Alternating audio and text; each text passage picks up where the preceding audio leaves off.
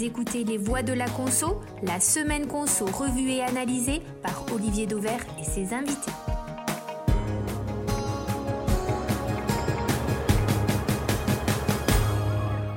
Bonjour à tous. Aujourd'hui, nos quatre voix de la conso sont Gaël Lefloc de Cantar, Philippe Gutzmann, plus de 20 ans d'Auchan au compteur et à présent consultant, Basile Guérin, qui lui n'a que 7 ans d'Auchan derrière lui et qui est le jeune créateur de Captain Retail, et enfin David Garbous, notre homme du marketing, puisqu'il a longtemps dirigé le marketing stratégique de Fleury Michon.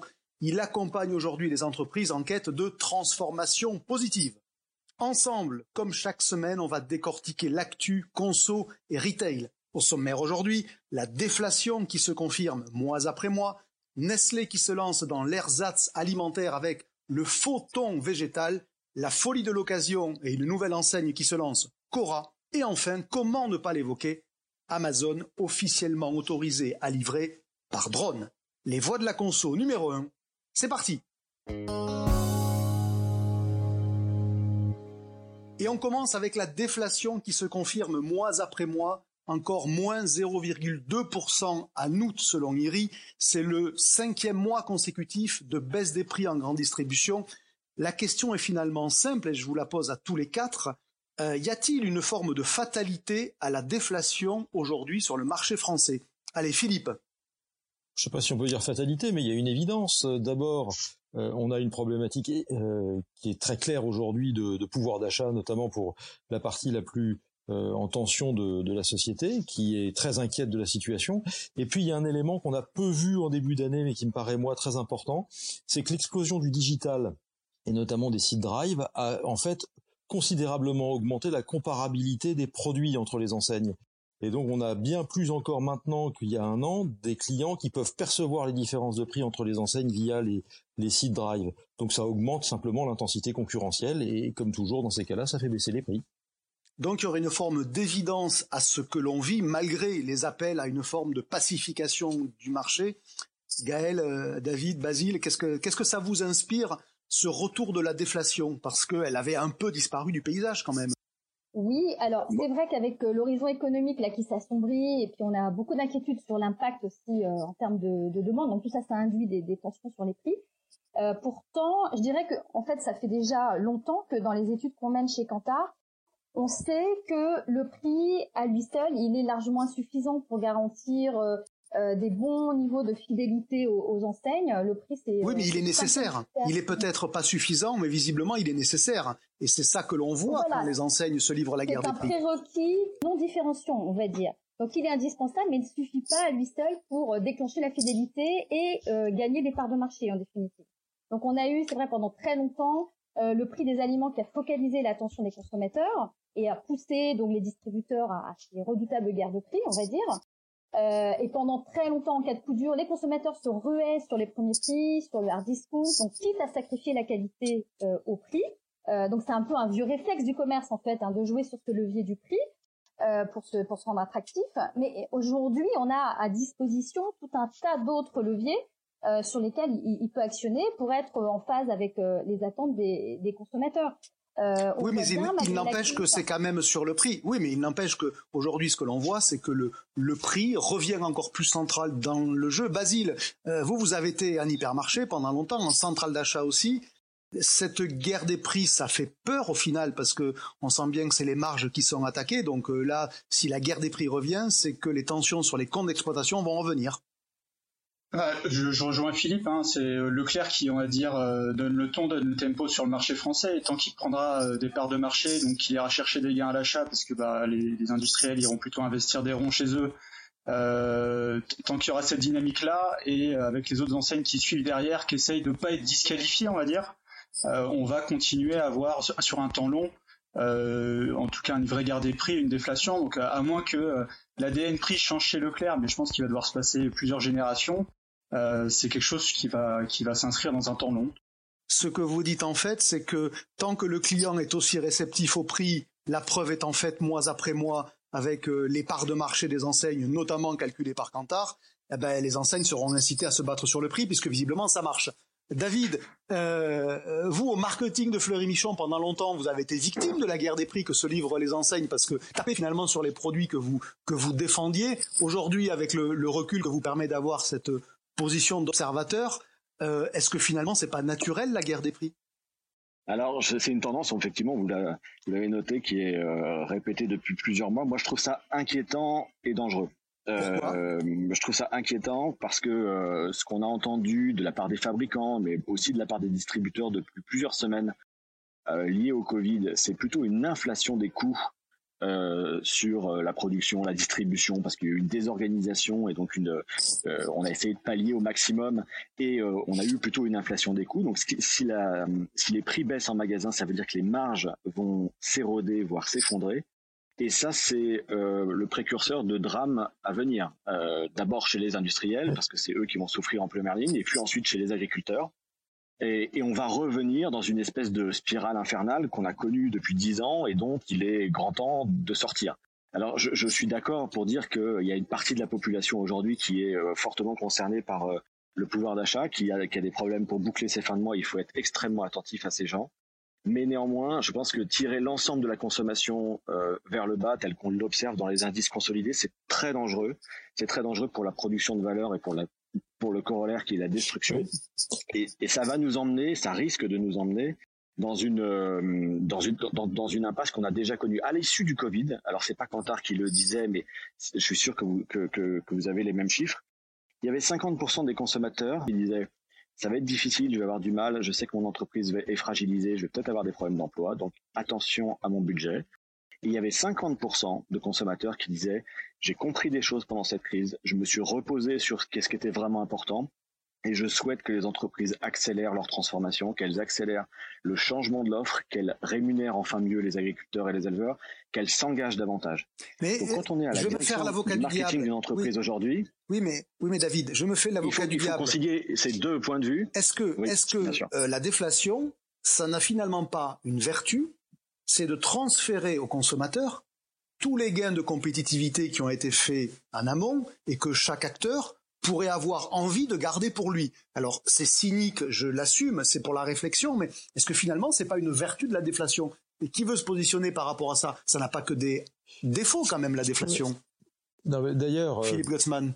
Ce que dit David est très très juste. Il y a un, vrai danger sur les marges et sur la rentabilité des entreprises avec tous les effets qu'on peut imaginer derrière. Mais effectivement, et d'ailleurs on l'a observé sur la guerre des prix de, du milieu de, la décennie, euh, c'est que la totalité des gains de, de la déflation finalement euh, dont ont bénéficié les consommateurs sur les grandes marques, ces consommateurs là ont réinvesti de façon absolument totale sur euh, le mieux consommé, c'est-à-dire c'est là où on a vu une augmentation nette de, euh, de, la consommation des produits de PME, du bio, etc. C'est-à-dire que là, le marché alimentaire au total, lui, n'a pas bougé, alors même qu'il y avait une déflation très forte sur les grandes marques. Ceci étant dit, euh, je crois que le, le, ce qui est en train de se passer est très important, euh, notamment dans le cadre du plan de relance. Le, par exemple, un élément tel que la, la baisse euh, des impôts de production qui est promise est un élément qui doit permettre aux, entreprises de reconstituer aussi, euh, à un moment donné, des marges et, et de d'avoir, je dirais, un peu plus d'oxygène. Donc ça va donner, donc ça va donner des moyens à la déflation, finalement, à la guerre des prix. Oui, maintenant, ce plan de relance, il n'est pas fait au départ pour euh, que tout ça soit phagocyté par la déflation. Mais euh, il y a quand même un élément qui me paraît vraiment important, qui est dont on parle pas mal depuis le mois de juin, euh, les uns et les autres. Et ce matin, dans le dans les échos, Michel-Édouard Leclerc, dans une interview, a, a, eu des propos que je trouve extrêmement importants. il dit en gros que Carrefour et Auchan ne sont plus ses concurrents et il euh, considère que Action est un de ses concurrents. d'avantage. Et, et, ça veut dire que euh, le, le, ces distributeurs qui se faisaient la guerre entre eux et au travers des guerres de prix, effectivement, ou des batailles de prix sur les grandes marques, commencent pour certains à, se, à, tourner un petit peu euh, le, leur horizon vers tout ces, ce mouvement d'enseignes très discount qui viennent d'autres pays et qui sont en train d'envahir le, le, pays. Bon, on peut aussi, on peut aussi considérer, Philippe, que Michel-Édouard Leclerc dit ça pour euh, ne pas attiser la concurrence de ces enseignes-là et préserver sa propre situation aussi, parce que en les sortant de son jeu, oui, bien sûr. il se donne peut-être un peu de confort. Est-ce que vous pensez que la rentrée va se faire sous le signe de la baston, comme on dit? Est-ce que les mois et les anniversaires là, dont on est coutumier sur l'automne seront plus difficiles qu'avant? Philippe, en un mot, ça sera plus dur? Non. Ça sera pareil non, je pense pas que ce soit plus dur qu'avant. C'est c'est la vie, enfin c'est la vie normale et, les constantes sont les mêmes que l'année dernière. Gaël, plus dur la baston qui s'annonce. Je voudrais quand même repréciser. Euh, non, je, en tous les cas, je ne la souhaite pas, évidemment, et je voudrais simplement rappeler aussi que faire la corrélation directe entre les, les très bonnes performances de Lidl, de Leclerc et, et, et même de, de Aldi, hein, en fait, avec simplement les efforts sur les prix, leur image prix, etc c'est vraiment euh, totalement faire l'impasse sur le fait que les bonnes performances de Leclerc, c'est d'abord parce qu'il est numéro un en Côte d'Amour, sur la qualité des produits, la fraîcheur, le passage en caisse, enfin voilà, toute une excellence d'exécution en, magasin, on va dire. C'est oublié que Lidl a opéré une mue il y a quelques années, s'est positionné sur euh, le bien manger, propose du pain chaud, du bio, et que Aldi plus récemment va bien, justement depuis qu'elle a aussi opéré un changement de stratégie, donc euh, en s'engageant auprès de ses clients pour leur permettre de consommer de manière euh, sûre et, et plus responsable et qu'elle a aussi euh, changé dans, dans, dans, sa communication de façon très euh, drastique. Euh, donc pour moi, la baston, elle devrait plutôt porter sur sur l'image prix, sur euh, piquer la valeur des produits et donc être clair sur le juste prix, sur le bon rapport qualité-prix.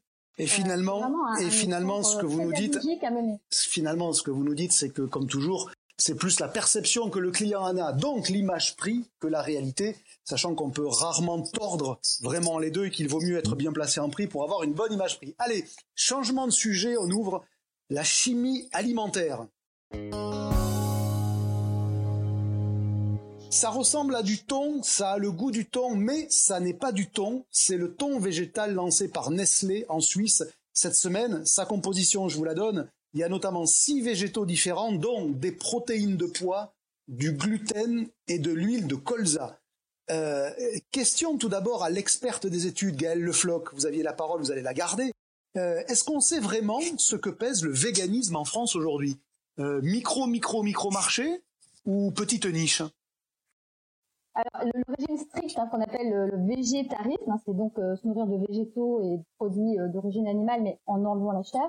Ça concerne 2,5% des consommateurs français aujourd'hui, et il y a un régime encore plus strict qu'on appelle le véganisme, c'est 0,5% des consommateurs français. Donc ça fait beaucoup de bruit, mais ça reste quand même des régimes très euh, très marginaux. En revanche, on a une tendance du flexitarisme, c'est-à-dire de réduire sa consommation de viande, euh, qui touche aujourd'hui un tiers des Français.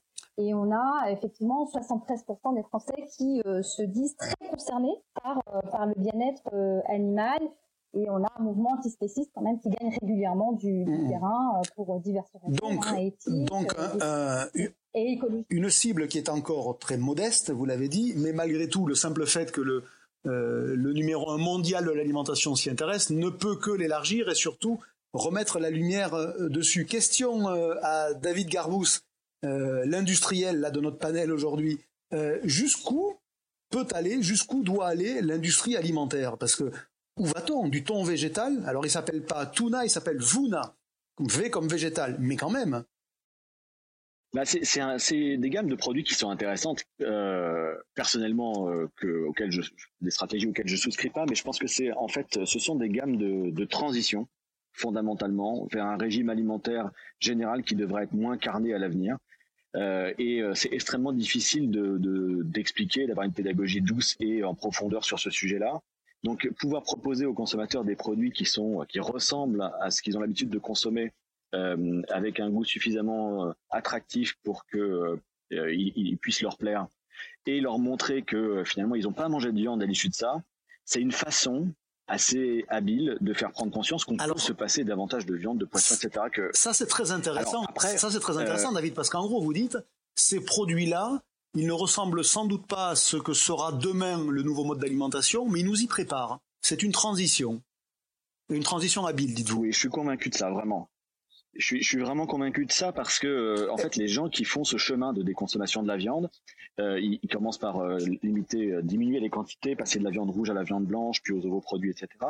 Et la culture consommée végétarien ou végétalien ou vegan ça suppose de réinventer complètement son régime alimentaire. Et c'est extrêmement compliqué. On n'a pas de référent culturel, notamment en Europe. Il y a des choses qui se sont développées depuis des années en Afrique et en Asie dans ce domaine. Et une fois que le chemin a été fait, en fait, c'est une nouvelle forme d'alimentation, mais c'est un, un nouveau référent culturel qu'il faut installer. Et ça s'installe dans la durée. Et ces produits-là peuvent être des aides à la transition. Je voudrais faire réagir Philippe là-dessus, qui en plus aujourd'hui se positionne en consultant sur la nouvelle consommation. Euh, est-ce que l'explication de David, qui voit dans ses produits une phase transitoire, est-ce qu'elle vous paraît, euh, est-ce qu'elle vous paraît bonne? C'est-à-dire que ben, finalement, c'est peut-être surprenant, mais il faut en passer par là pour aller vers euh, autre chose. Oui, je, je, rejoins tout à fait David, avec deux, je vais deux points complémentaires. Le premier, c'est que dans ces, vous l'avez dit, vous avez parlé de chimie alimentaire, dans ces process, il y a quelque chose qui me dérange, c'est qu'on a quand même globalement une attente des consommateurs, d'ailleurs quel que soit leur pouvoir d'achat, à plus de transparence, à plus de, je dirais, de, de, de, simplicité même dans les compositions des produits, de plus de, de, réassurance autour de ça. Or, ce type de produits tels qu'ils sont composés va à l'envers de ce mouvement, euh, et donc ça. Les listes des ingrédients sont très très longues hein, sur ces produits-là. Oui, oui, tout à fait. Et l'autre point qui me perturbe beaucoup plus, c'est l'effet collatéral, pas seulement de la captation de parts de marché sur la viande ou le poisson par exemple, mais c'est l'effet collatéral que ça a sur la, manière de consommer ces produits. Parce que quand vous achetez un, steak haché, un steak haché, c'est un sous-produit du burger, euh, comme qui peut être remplacé par une galette de protéines végétales finalement. quand vous mettrez euh, du thon végétal dans une salade euh, à la place du thon, eh c'est quand même un sous-produit. Le thon normal est quand même un sous-produit de la salade. Et donc les viandes, les poissons qui étaient les produits cœur de repas référents et achetés comme tels et valorisés comme tels, petit à petit deviennent euh, dans l'imaginaire ou peuvent devenir dans l'imaginaire des sous-produits de plats constitués et donc il y a des vrais enjeux sur la valeur des produits agricoles. Ça, acte une forme de disparition symbolique à vos yeux des produits dits cœur de repas. C'est ça en fait que vous dites Philippe. C'est un risque. D'accord. C'est un et, David. C'est vrai que pendant des années, le cœur de l'assiette en France, euh, c'était euh, de la protéine, que ce soit de la viande, du poisson. Et puis, quand on avait le temps un petit peu autour, on mettait des légumes. Et on a tous des souvenirs un peu traumatisés de la cantine avec des légumes un peu fades. Le, régime alimentaire tel que, à la fois sur le plan nutritionnel, sur le plan environnemental, vers lequel on devrait tendre, c'est exactement l'inversion de cette euh, proportion. C'est-à-dire que le légume doit être au centre et la viande ou la, la protéine en, en lamelles, en, en, très fine quantité. Ce, ce changement-là, il est, il est très perturbant pour euh, beaucoup de gens. Il faut l'accompagner, il faut l'expliquer.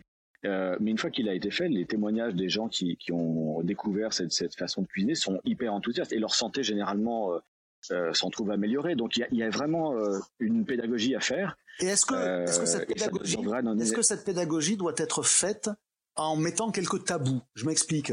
Un steak végétal ne peut pas s'appeler un steak un thon végétal ne peut pas s'appeler un thon. Est-ce que vous êtes favorables les uns et les autres à ces espèces de garde-fous? Alors, je m'adresse presque plus aux citoyens qu'aux experts d'ailleurs. Gaël, Basile, euh, euh, est-ce que d'après vous, il faudrait euh, sanctifier certains noms comme ça? C'est votre avis de citoyenne presque que j'appelle la Gaëlle. Hein? Oui, oui, tout à fait. Moi, je dirais que de façon très pragmatique et en tant que consommatrice moi-même, vrai que la, boussole, selon moi, elle doit être d'être toujours extrêmement claire, transparent et suffisamment explicite pour euh, ne pas tromper les consommateurs. Euh, voilà. Ensuite, euh, c'est le contenu du produit, c'est toute cette démarche. Et effectivement, je suis tout d'accord avec David. Il y a une transition, un passage, un passage obligé. Aujourd'hui, tous les produits véganes qu'on trouve sur le marché, ou quasiment tous, on va dire, ce sont des produits de substitution aux protéines classiques. Donc, on a besoin quand même de se référer à euh, notre culture de l'alimentation, des produits qu'on connaît. Euh, oui, mais on a bien vu que le mot steak, on, a bien vu que le mot steak, Gaël, euh, a été interdit d'utilisation s'il n'y a pas de la protéine animale. Donc malgré tout, il a besoin d'un référent, mais le législateur, alors sans doute encouragé par le lobby agricole d'ailleurs, parce que c'est pas c'est pas secret, mais a obtenu que ça ne puisse plus s'appeler steak. Ça va s'appeler autre chose. Ça va ressembler toujours, mais est-ce que d'après vous, ce, garde-fou sémantique, il faut le, généraliser ou pas? Basile le, client se fera son avis. Après, l'idée, c'est forcément d'être euh, le plus transparent possible et sincère. C'est ce qu'attendent les clients aujourd'hui, bah, pas forcément que sur, ces sujets-là. Moi, je vois un côté positif. C'est aujourd'hui, euh, c'est quand même compliqué. Euh, les, réunions de famille, les réunions d'amis, parce que chacun du coup a, de plus en plus, on va dire, de spécificités alimentaires. Avant, il y avait, on va dire, ceux qui buvaient de l'alcool, ceux qui en buvaient pas. Maintenant, bah, il y a les véganes, il y a les deux côtés, il y a les produits barbecue. Moi, je, me, je, vois, je, je, vois, ça une, opportunité de, de, de, de, gagner en tolérance, en tout cas, et, et euh, de gagner en, euh, de réussir en tout cas à avoir des réunions euh, tous ensemble et en respectant le, le, régime alimentaire de chacun. Vous pouvez m'inviter. J'ai envie de voir une, fenêtre positive pour les futurs cuisiniers. Vous pouvez m'inviter, Basile. Je bois de tout, je mange de tout. Euh, mais je retiens quand même de, de, notre conversation sur ce sujet deux éléments qui sont assez intéressants. Hein. Le premier évoqué par David, qui était de dire c'est une forme de transition qui est nécessaire, même si on peut la critiquer dans l'instant. Et ça, c'est quelque chose qui est, qui est assez intéressant dans la réflexion. Et puis le, le deuxième sujet, c'est que, souligné par Philippe, ça acte la disparition symbolique de ce qu'on a longtemps appelé le cœur de repas. Nouveau sujet, dans un instant, la folie de l'occasion. Lundi, Cora ouvre ses deux premiers corners occasion dans ses hyper de Lens et de Metz. Deux corners signés Easy Cash qui étaient déjà présents chez Géant Casino à Bordeaux. Mais au-delà de Cora et de Casino, il y a une forme de frénésie sur l'occasion. Leclerc qui s'est lancé il y a déjà deux ans et qui exploite 31 points de vente Leclerc Occasion. On a Carrefour qui a deux Carrefour Occasion et très récemment Système U avec trois U Occasion. L'occasion, est-ce un effet de mode ou une tendance durable? Est-ce que vous y croyez vraiment à, ce, à cette conjugaison entre les enseignes de grande distribution et l'occasion? Philippe ben, J'y crois euh, d'autant plus que, euh, pardon pour, euh, ce, propos, mais que j'ai ouvert moi-même quand j'étais directeur d'hypermarché un rayon occasion il y a maintenant 11 ans. Et je l'ai exploité pendant deux ans. Euh, L'effet au niveau de la relation client est tout à fait considérable. Donc oui, j'y crois, parce que ça a un effet pour le pouvoir d'achat des acheteurs, un effet pour le pouvoir d'achat des vendeurs, et en ce sens-là, euh, le l'hypermarché ou le supermarché euh, qui est au, cœur de la vie quotidienne des gens apporte un vrai service euh, dans la pour le pour le quotidien des, des vendeurs notamment et leur apporte un un, un, vrai pouvoir d'achat mais au sens qu'ils font quelque chose pour les gens. Ils sont pas, ils sont n'est pas uniquement dans une relation marchande. Donc vous y croyez parce que tout simplement ça rend service en fait. C'est ça le résumé. Ça rend service. Oui. Basile, vous avez essayé, vous, pas plus tard que ce matin, le Carrefour Occasion de Liévin. Vous avez vendu quoi? Vous en avez tiré combien? Alors j'ai vendu un écran d'ordinateur que j'avais royalement gagné euh, à un jeu et euh, du coup c'est un sentiment un peu particulier parce qu'on a un peu l'impression d'être dans une partie de poker euh, menteur avec le, vendeur qu'on a en face qui demande bah, en gros vous, en, vous en souhaitez combien? Et puis après bah il y a, y, a, y a des recherches qui se font de son côté euh, et euh, du coup, on m'a proposé à la fois un prix euh, soit cash plus bon d'achat, soit uniquement cash. Évidemment, le prix cash plus bon d'achat était plus intéressant, j'imagine. Oui, mais c'est ce qui m'a surpris, c'est que le bon d'achat était uniquement valable dans le Carrefour Occasion, qui est, exploité par Cash Converter. Alors moi, je suis un peu surpris, un peu par cette frénésie d'occasion. Je suis un peu surpris par la manière opérationnelle dont, dont s'y prennent les enseignes. le marché aujourd'hui, il est quand même chez le Bon Coin et chez Vinted. Euh, les partenaires de livraison euh, qui accompagnent Vinted et euh, Le Bon Coin bah, proposent aujourd'hui plein de services pour des envois de, qui permettent vraiment du site aussi de manière éloignée.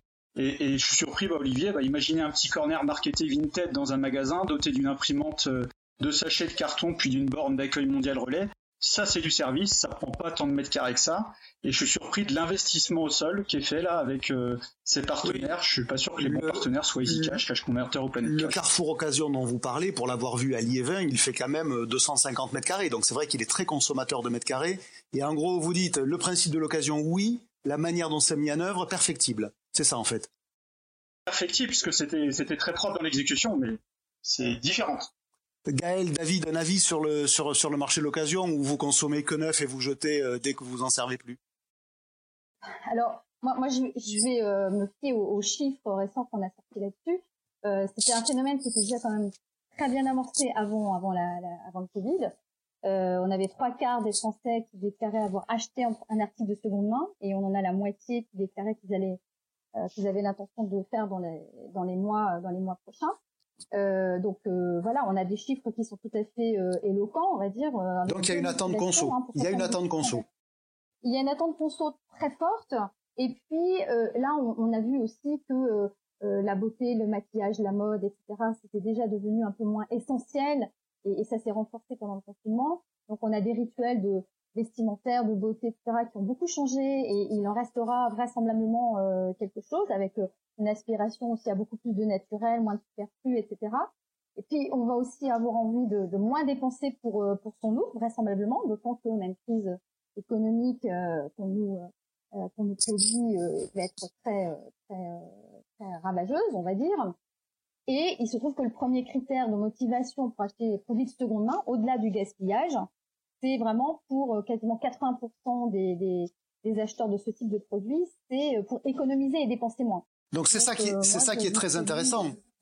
C'est ça qui est très intéressant, c'est que en fait, on voit bien que la motivation à la seconde main, euh, elle est d'abord pour soi et non pas pour l'environnement ou pour euh, pour des sujets altruistes. C'est pour des sujets très égoïstes. C'est euh, mon argent et mes besoins. Donc c'est ça laisse donc à vous écouter un, un chemin très long à exploiter pour les, enseignes. Je vais peut-être vous donner juste un avis de, euh, de, citoyen et, de marketeur. Euh, je trouve que c'est une bonne nouvelle parce que c'est vraiment un, un, signal qui est donné euh, pour essayer de donner une deuxième vie, voire une troisième vie à des produits qui ont des cycles de vie beaucoup trop courts aujourd'hui. Donc on a beaucoup parlé de l'obsolescence programmée, il y a vraiment un sujet à traiter. Et euh, moi, pour l'avoir, euh, pour le coup, pour en avoir parlé avec des gens qui avaient lancé ça dans les enseignes, il y a aussi une forme de fierté des équipes de pouvoir euh, se lancer sur ce type de, de marché et l'assumer parce que euh, jeter un produit qui a juste été légèrement ébréché sur un sur un transport, c'était un crève-cœur pour une partie des équipes de ces de ces distributeurs. Donc c'est une bonne nouvelle pour pour le citoyen et pour le marketeur. Moi, je, je suis assez surpris par le partenariat Cora, Cora EasyCash par exemple parce que je trouve que ça brouille énormément les pistes. Je comprends pas qui parle et je comprends pas la, promesse qui est faite. Et je voulais prendre le contre-exemple que je trouvais intéressant de Darty, euh, qui a lancé euh, récemment un service euh, lui aussi de, de produits d'occasion, et il en profite pour renforcer finalement sa plateforme de marque et sa mission de marque en disant vous allez avoir des produits effectivement moins chers parce qu'ils ont été abîmés ou on les a en tout cas remis à neuf, ils sont parfaitement conformes à nos standards de qualité et on va, comme on le fait avec les produits neufs, vous livrer à la maison, vous aider à le monter. Donc euh, c'est dans cette euh, approche-là, on est vraiment dans une franchise de marque qui s'élargit, dans une façon de montrer aux consommateurs qu'on est prêt et qu'on est sur les sujets. Euh, je trouve que c'est plus fort que de le faire avec un partenaire.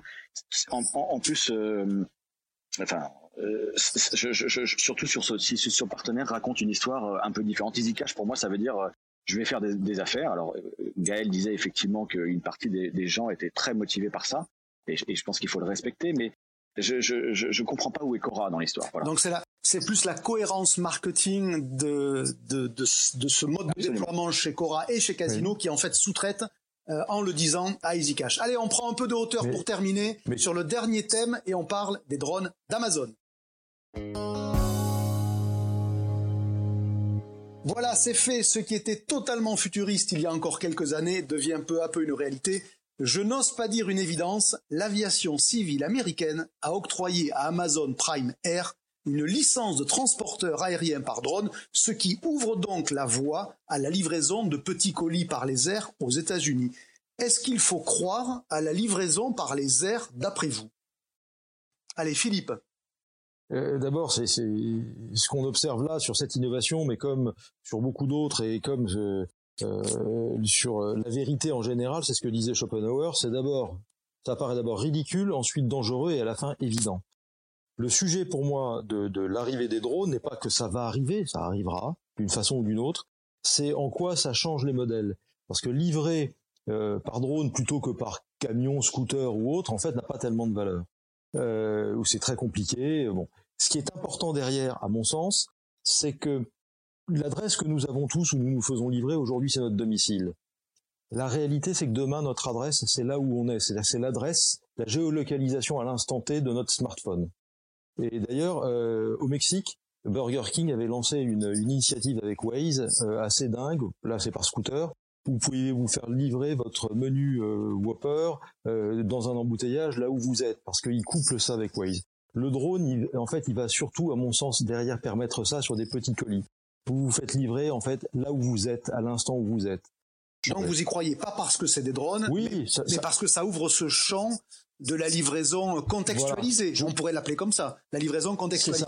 Je ne crois pas que ça, ça ne va pas remplacer la livraison. Pour moi, ça n'a pas de sens, la livraison à domicile, parce que c'est coûteux, c'est compliqué. Et de toute façon, il y aura des contraintes aériennes très vite. Et les villes, avec les câbles qui traînent partout, c'est très compliqué. Euh, mais ça va amener une autre forme de livraison qui n'est aujourd'hui pas possible. David, la livraison par drone, vous y croyez? moi, je souscris euh, beaucoup à ce que vient de dire euh, Philippe. Je, pense que ça peut rendre des services dans des dans des dans des cas effectivement particuliers, pointus. Moi, j'avais pensé plutôt aux points difficiles d'accès ou à la livraison de produits un peu d'urgence, des médicaments ou autres, où le drone peut aller beaucoup plus vite et être beaucoup plus pertinent qu'un autre type de transport. Euh, je, je, trouvais aussi une opportunité à lever éventuellement les émissions de, de certains, certains, transports. Euh, mais effectivement, le, l'enjeu, effectivement, c'est de trouver le bon couple service apporté et euh, coût euh, de la prestation. Et il peut y avoir effectivement des opportunités euh, intéressantes. Basile, sur la livraison par drone? Ah bah, je rejoins David. Hein, c'est sur les médicaments, une poche de sang, en tout cas ce qui est de ce qui est de l'urgence, si on peut améliorer euh, euh, quelque chose qui, qui nécessite réellement d'être urgent, je suis pour. Là où euh, ça c'est pas vraiment si pour livrer hein. la coque du, de smartphone là Voilà, bah, c'est pas vraiment du commerce, mais si Amazon, en tant que logisticien et pas commerçant, mais, mais se met au service, on va dire en tant que service public logisticien et met sa R&D au service euh, de la santé, bah moi je suis pour. Donc euh, Parce autant qu'ils partagent leur savoir-faire. En fait, c'est ça la question qui se pose encore une fois avec les expérimentations d'Amazon, c'est on finit par se demander si c'est un commerçant ou un logisticien ou si en fait il n'y a plus de frontières entre tout ça et que l'essentiel c'est de savoir où est le client et comment le livrer, point tout simplement. Gaël, qu'est-ce que ça vous inspire le, la livraison par drone d'Amazon? Ça vous paraît euh, de la science-fiction totale? alors, Non, pas du tout. Euh, euh, depuis que ce petit virus est venu chambouler nos vies dans le monde entier, je crois que tout est possible. Donc je serais très très, je, je ferai attention à ce que je dis, mais et je pense que tout est vraiment possible. Après, peu importe la solution technique, j'ai envie de dire, euh, sont plus ou moins adaptées selon les zones géographiques. Bon, peut-être voiture autonome pour les villes, drones en dehors. Enfin bon. Mais pour moi, l'essentiel, euh, c'est ce qu'il vient juste de se dire euh, juste avant, c'est vraiment cette capacité à servir les clients, donc à répondre à leurs demandes dans des conditions qui sont difficiles ou inhabituelles, et euh, bah, d'investir, d'innover pour pour s'adapter toujours à cette à cette demande euh, des, des, des clients. Et en plus, dans le cas de, de GLCOM, là, ils ont, euh, ils ont recruté des centaines de coursiers, donc ils créent des emplois. Donc je dirais que c'est finalement doublement euh, bénéfique. Hein, finalement, il y a une spirale vertueuse qui, qui s'instaure. Alors, pour ceux qui nous écoutent, quand vous évoquez JD.com, c'est le test de véhicule autonome qui a eu lieu en Chine pendant le confinement, puisqu'en fait, finalement, le drone, c'est ni plus ni moins qu'un véhicule autonome, mais qui en plus a euh, la maîtrise du temps, puisqu'il n'y a pas d'embouteillage, il arrive exactement à l'heure prévue. Voilà presque la fin de ce premier numéro des Voix de la Conso, mais pas question de se quitter sans votre coup de cœur ou votre coup de gueule de la semaine. Qui a un coup de cœur Qui a un coup de gueule? Je crois que David a un coup de cœur ou un coup de gueule. David oui, c'était un, coup de gueule euh, qui se veut euh, être un coup de cœur derrière. Euh, j'ai vu une vidéo en début de semaine qui est issue de de, la manifestation, la REF du MEDEF de la semaine dernière, qui avait invité un panel de d'intervenants extrêmement large, très ouvert. Et parmi ces intervenants, il y avait Camille Etienne, qui est une jeune euh, militante qui représente les étudiants qui se sont regroupés après la, crise des Gilets jaunes pour dire on est prêt à changer euh, euh, nos comportements et nos actions. Et euh, donc, elle a été interrogée sur la, baisse de la consommation et sur le changement de modèle. Elle a développé ses idées et l'animatrice qui était sur scène a, l'a un peu prise de haut et l'a un peu renvoyée face à ses propres peurs et ses propres incertitudes. Et j'ai trouvé ça assez déplorable, alors que l'initiative de l'invité était, était remarquable. L'image qui a été projetée par le MEDEF à travers cette cet entretien était, euh, était vraiment triste. Et... On, va, quand même préciser, David, que ce que vous avez vu, moi aussi je l'ai vu, n'est qu'un extrait. Et du coup, c'est Philippe Gottsman qui aura le dernier mot, puisque lui était présent sur place. Est-ce que l'extrait que l'on a peut-être vu, que vous avez peut-être vu, vous qui nous écoutez, pardon, est-ce qu'il était représentatif d'une forme de condescendance? Parce qu'en fait, c'est ça que suggère David, une forme de condescendance des, des vieux patrons pour les jeunes utopistes. On va le dire comme ça. Allez, pour terminer rapidement. Alors, je, je, vais dire, je vais dire non, mais en fait, David a raison. La, la, posture de la de l'animatrice, de la journaliste, effectivement, était assez ironique, moqueuse et, déplacée. Euh, mais ça ne se reflétait pas. J'étais effectivement dans la salle l'attitude de la salle qui était pour certains euh, voilà interrogatif, pour d'autres plutôt en soutien, euh, beaucoup de réserves, mais c'est l'animatrice qui était qui était sur cette posture-là. Bon, allez, on en restera Philippe, pardon, sur cette idée-là et sur le fait que toutes les utopies méritent d'être écoutées parce qu'en fait c'est ça que David, je pense, voulait sous-entendre. Fin de ce premier, il a raison. Fin de ce premier épisode des Voix de la Conso, en comptant bien sûr sur votre indulgence. J'espère simplement que l'avis de nos quatre voix aura nourri votre propre réflexion. Rendez-vous très bientôt avec de nouvelles voix pour passer en revue toujours aussi librement l'actu de la conso et du retail. Merci à tous les quatre, à très bientôt.